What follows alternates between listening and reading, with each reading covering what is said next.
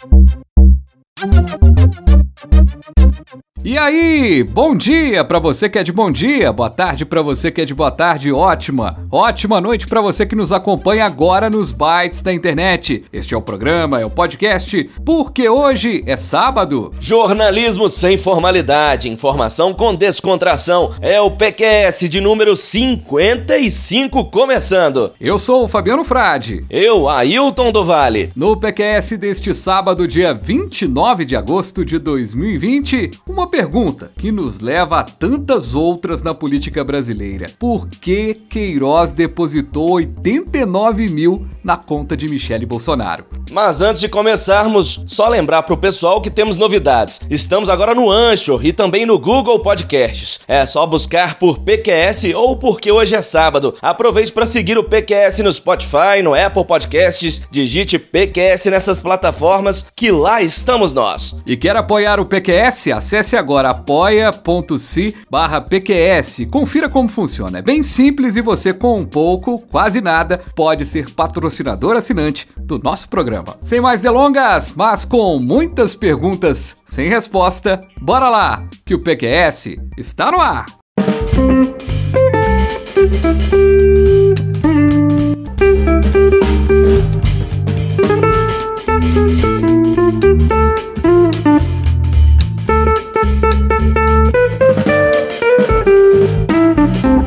Era só uma pergunta, dever de ofício do jornalista. Por que Queiroz depositou 89 mil na conta de Michele Bolsonaro? A resposta foi bem no estilo do atual presidente. Vontade de encher tua boca com a porrada. Vontade de encher tua boca com a porrada. A pergunta foi feita pelo repórter do jornal o Globo ao presidente da República, mas poderia ser de qualquer cidadão brasileiro. Verdade, Frade, até porque existe um princípio constitucional de divulgação sobre os envolvidos e também sobre os recebedores do dinheiro público. Tem bufunfa depositada na conta da primeira-dama Michele Bolsonaro. Bem lembrado, Ailton, o direito à informação é garantido pelo artigo 5, capítulo 14 da Constituição. Pois é, e o fato é que a não resposta por parte do nosso presidente, acompanhada de agressão ao jornalista, virou um meme. Vamos ver se agora ganhou um milhão. Pergunta que vale um milhão de reais. Presidente, por que Michele Bolsonaro recebeu 89 mil reais de Fabrício Queiroz? Michele ganhou o sorteio no Instagram. Não foi depósito, o dinheiro pulou o muro ou entrou voando em aviãozinhos de notas de 50 reais. Que imitação do Silvio Santos horrorosa, mas tão ruim é essa reação do de sempre aí do presidente, sempre com violência e palavras de baixo calão. O detalhe, Frade, é que muitas perguntas ao longo da história política recente no Brasil simplesmente não são respondidas. E para comentar com a gente está aqui o jornalista, colunista e analista político Orion Teixeira. Orion, essa pergunta que o Bolsonaro não responde se junta a um questionário ainda maior? Cara Fabiano, é bem verdade que existem várias perguntas ao longo da história da política e da própria humanidade. Podemos perguntar quem mais traiu Tiradentes, quem mandou matar o deputado Rubens Paiva, Zuzu Angel e seu filho. Enfim, são perguntas que fazem o desafio da história e dos historiadores. Isso, no entanto, não justifica nem pode ser argumento para os dias de hoje. Quem tem a responsabilidade de dar respostas hoje, prestar contas, é quem está no governo, é quem é presidente e está envolvido em suspeitas. Em vez de deixar para a história, para o futuro, basta o presidente e seus filhos responderem no atual momento presente os questionamentos que lhes são feitos por atividades tidas como suspeitas. Bem destacado, Orion. A pergunta da vez precisa ser respondida. Agora, será que uma resposta consistente pode apagar o um incêndio no governo? Sendo dadas e sendo plausíveis, basta dizer por que foram depositados 89 mil reais na conta da primeira-dama e outros tantos depósitos na conta do filho, que, como senador da República e ex-deputado estadual, não precisa contar com a defesa ou a força ou ainda a influência do papai presidente para dar respostas, sem ter medo, até porque todos dizem que nada fizeram de errado. É claro que malfeitos dessa natureza, se confirmados, são capazes de derrubar ministros, presidentes, um governo inteiro. Daí o nervosismo e a tensão vividas hoje pelo presidente, que considera mais fácil dar porradas e insultar do que dar respostas que toda a sociedade espera. Ou será que, quando perguntado por um juiz ou uma juíza, o presidente dará a mesma resposta, ou seja, vou lhe dar umas porradas? Orion, muito obrigado. Agora, será que o Bolsonaro terá coragem? Acho que não, viu? Tá mais para aquela música do Bezerra da Silva, Bicho Feroz. No caso do Bolsonaro, o revólver é o poder, o cargo. Você com revólver na mão é um bicho feroz, feroz. Sem ele andar rebolando até muda de voz. Isso aqui cá pra nós. Você com revólver na mão é um bicho feroz, feroz.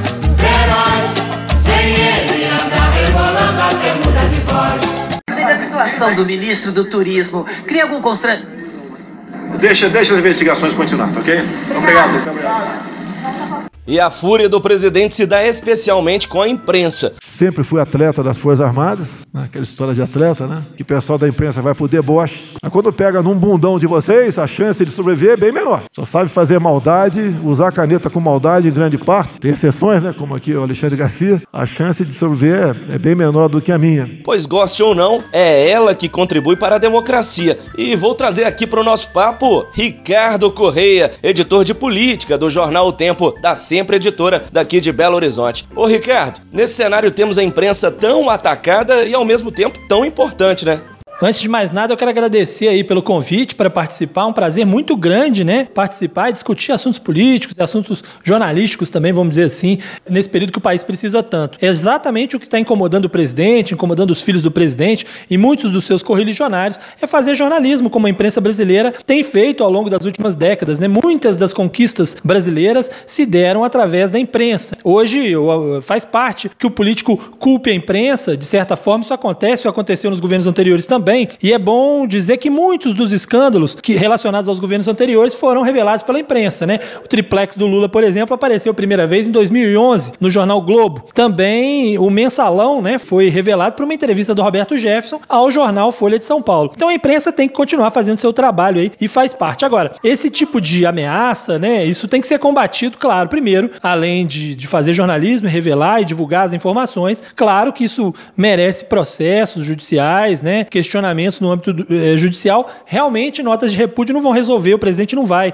por causa disso, deixar de falar. Ele, ele nasceu das notas de repúdio, né, vamos dizer assim, e o que não faltam são notas de repúdio, bem lembrado, Ricardo, no dia a dia aí da política. São muitas as perguntas, aquelas então sem resposta nem se fala. Agora, Ricardo, conta pra gente, qual pergunta não respondida da história da democracia e da política brasileira é a mais emblemática na sua opinião? Tem muitas perguntas ainda e muitas respostas a serem dadas, né, ao longo desse nosso processo democrático que é tão turbulento, né? Entrou num processo democrático e depois disso já tivemos dois impeachments, já tivemos presidente preso, outro presidente foi preso, foi solto. Quer dizer, uma série de, de questões. Acho que uma pergunta é, central é a respeito das circunstâncias lá da morte do, do presidente eleito Tancredo Neves. Ainda que é, seja uma teoria da conspiração, dizer que ele foi morto de alguma maneira pelos militares, ou, ou sei lá, né? Tem, tem mil teorias. Eu acho que há uma pergunta central sobre as circunstâncias da morte, o porquê, se a morte foi realmente comunicada na data, se ela se, se aguardou mais tempo para chegar no 21 de abril. Tem toda essa discussão que se faz.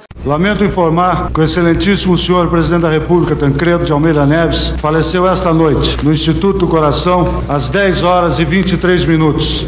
Ricardo, uma pergunta política feita nos últimos tempos é: quem matou Marielle? Uma pergunta absolutamente importante para o futuro do Brasil e para o futuro da democracia brasileira. Já está tantos anos sem saber quem foi o mandante da morte e é uma questão muito central, porque não é simplesmente o assassinato de uma pessoa, né, o que já por si só já é trágico, né, mas também pelo risco que isso é, apresenta-se para a democracia. Você imagina se, se esse tipo de crime não for esclarecido de forma plena o quanto outros crimes podem vir a ocorrer, porque fica essa sensação de impunidade, né? Muito obrigado, Ricardo, pela participação aqui com a gente. Ailton, é impressionante como o noticiário da política acaba invadindo as páginas policiais. Quem matou PC Farias? O crime aconteceu ontem no início da manhã nesta casa de praia a 8 quilômetros do centro de Maceió. Paulo César Farias, ex-tesoureiro da campanha presidencial de Fernando Collor, foi encontrado morto ao lado da namorada Suzana Marcolino da Silva, de 26 anos. Segundo a família, Paulo César Farias foi dormir entre duas e meia e quatro horas da manhã, mas antes pediu aos empregados que o acordassem às 11 horas. Ao chamarem o empresário, não obtiveram nenhuma resposta. Por isso, a porta do quarto teve de ser arrombada. Foi aí que os corpos foram encontrados. Quem matou Celso Daniel? Então prefeito de Santo André. Celso Daniel era o coordenador do programa de Lula naquela campanha vitoriosa do petista à presidência da República lá em 2002. Ele foi substituído por Antônio Palocci. Alguns pontos do sequestro seguido de assassinato ainda põem em xeque as investigações. A conclusão de que se trata de crime comum até hoje não convence promotores nem a família do político. Em cada história mal contada, obras do acaso, suspeitos de um crime perfeito? Convidamos o professor e cientista político Malco Camargos para comentar esses mistérios. Porque esse folclore, essa complexidade acontece nas histórias políticas, Malco? Por natureza, a política é pública. Fatos que às vezes acontecem ao acaso, fatos que às vezes são coincidências, são tratados de uma outra maneira pela opinião pública ou mesmo por atores interessados. É fundamental que a política esteja acompanhada da ciência e, a partir daí, instâncias investigativas deixem claro o que é obra do acaso, o que é um acidente ou o que é obra do homem. E tudo aquilo que for obra do homem deve ter penalidade do ponto de vista da justiça. Assim se faz a boa política, reconhecendo o acaso e punindo os malfeitos daqueles que eventualmente cometem crimes. E pensando que tudo se resolveria com palavras pequenas, amenas, palavras. Palavras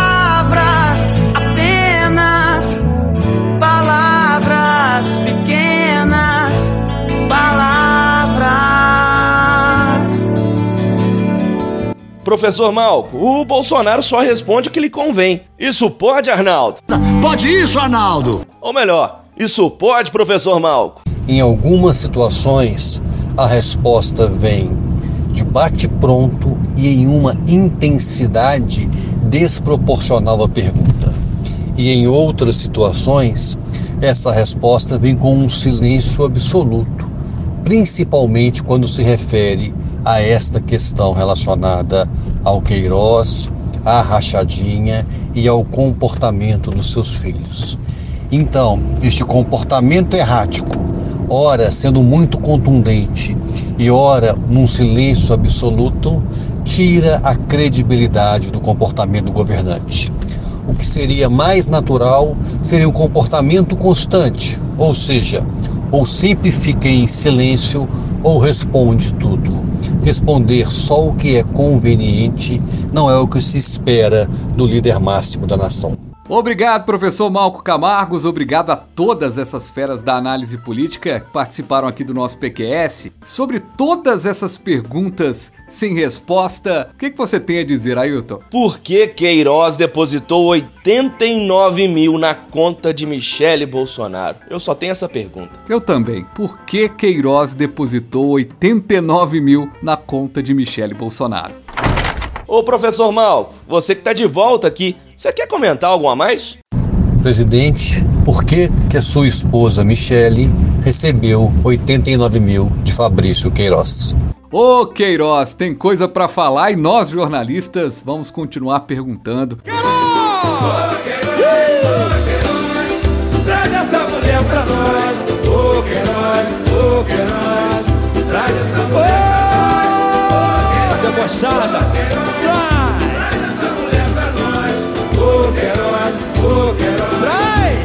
Ailton, realmente é um cenário complexo e ouvindo essas feras todas, né, da análise política, que sem eles a gente não conseguiria fazer esse programa com essa pergunta, a gente fica imaginando o quanto de complexidade tem em pouco tempo de democracia no Brasil, né? Sem dúvida nenhuma, Frade. E agora, eu imagino que o fundo do poço nem chegou ainda. Não quero ser o profeta do apocalipse, mas grava aí, fica registrado no PQS de número 55 o que eu acredito que vai acontecer ainda ainda esse ano se bobear. Bolsonaro vai agredir de fato, vai às vias de fato, vai bater em um jornalista. Um empurrão, um tapa, quiçá um soco. Infelizmente, o fundo do poço tá chegando. Vocês não prestam! É impressionante como que não aparece ninguém para depositar 89 mil reais na minha conta, mas no do povo lá do Bolsonaro aparece um tanto de gente, rapaz. Sorrindo para a câmera sem saber que estamos vendo Chorando que dá pena quando sabe que estão em cena Sorrindo para as câmeras sem saber que são filmados dia o sol ainda vai nascer quadrado então vamos embora, vamos embora. Ô Ailton, eu gostaria de dedicar esse programa de hoje a uma pessoa muito especial, rapaz.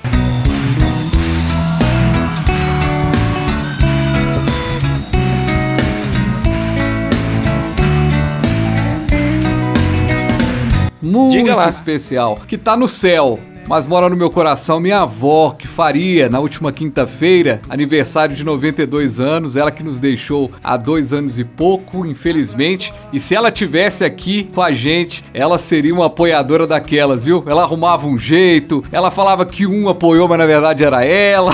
ela era uma incentivadora danada. que legal. Então, queria dedicar Dona Raimunda, minha avó, essa esse programa de hoje. E eu tenho certeza que se ela tivesse aqui, ela ia arrumar um jeito. Ela não ia saber o que, que era pó podcast, que, como é que ela. Um jeito ela é arrumar de ouvir. Nem e que seja pra alguém baixar. É, Vamos fazer então... o seguinte, então, Frade. Vamos agora proclamar a dona Raimunda como padroeira do PQS, que tal? Aí, boa, tá certo, muito bom.